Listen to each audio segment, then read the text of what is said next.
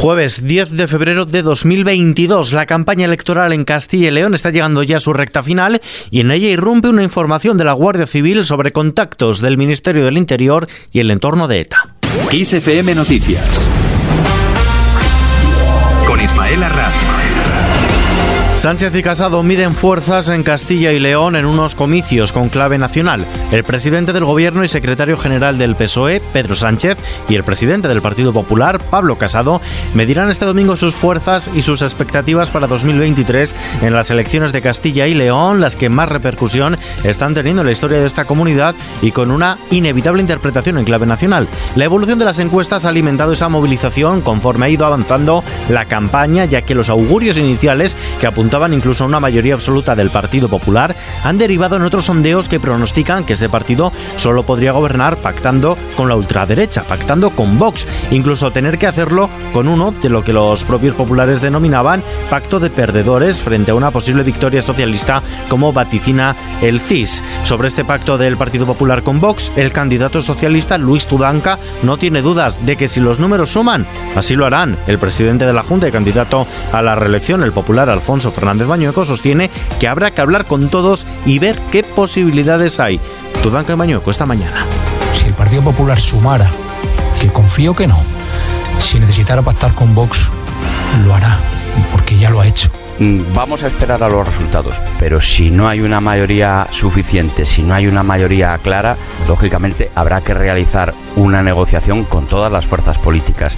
La Guardia Civil ha recogido en un informe remitido a la Audiencia Nacional los contactos frecuentes del entorno de presos de ETA con la Secretaría General de Instituciones Penitenciarias y las gestiones para mediar con la delegación del Gobierno en el País Vasco dentro de la estrategia para pasar la lista de prioridades que incluye la atención a internos enfermos, conseguir progresiones en la clasificación penitenciaria, traslados de cárcel o permisos de salida. Tras conocerse esta información, el líder del Partido Popular, Pablo Casado, ha exigido al jefe del Ejecutivo, a Pedro Sánchez, el cese de su ministro del Interior, Fernando Grande Marlasca. Asegura Casado que esto también se vota en las elecciones de Castilla y León. Por su parte, la ministra de Política Territorial y portavoz del Gobierno, Isabel Rodríguez, ha defendido hoy al ministro del Interior tras conocerse estos contactos de cara a la concesión de y otros beneficios penitenciarios. Escuchamos a Pablo Casado y a Isabel Rodríguez. Esta semana hemos conocido cómo el ministro del Interior de Sánchez ha contactado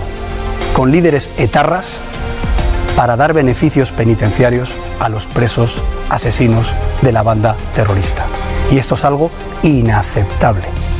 Sánchez debe cesar hoy mismo al ministro del Interior. El gobierno de España se mueve en el ámbito de la ley, de la justicia y de las instituciones penitenciarias.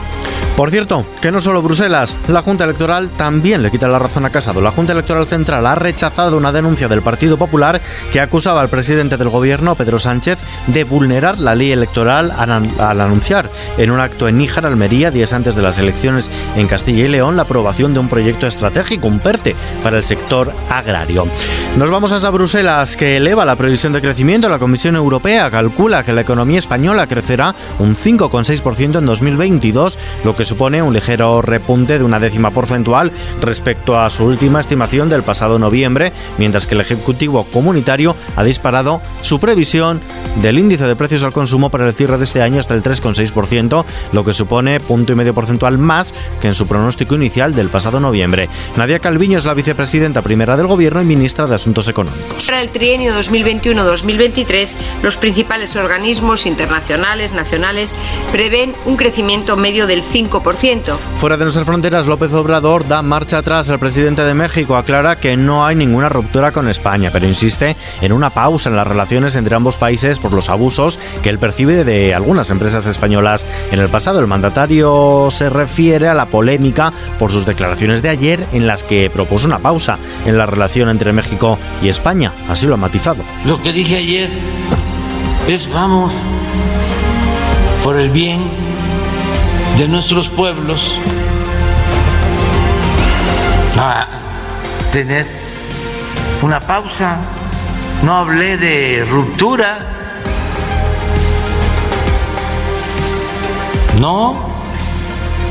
Dije, vamos a serenar la relación En deportes, medalla olímpica para España. Keralt Castellet sube al podio. Lo ha conseguido en sus quintos juegos con una gran actuación en la final del Halfpipe en Pekín 2022, que le ha valido una plata histórica que la convierte en la segunda mujer española en ganar una presea en unos Juegos de Invierno. Y la bolsa española ha subido este jueves un 0,45%, se acerca a los 8.900 puntos con la colaboración de los grandes valores y a pesar de la bajada moderada de Wall Street, se queda en los 8.886 enteros. El euro se cambia por un dólar con 14 centavos. Y terminamos.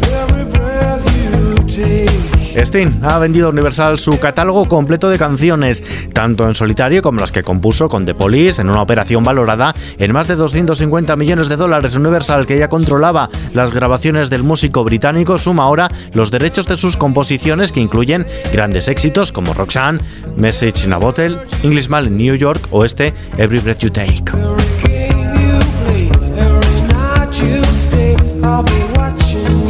Noticia ampliada en nuestra web y actualizadas cada hora en XFM. Hasta mañana.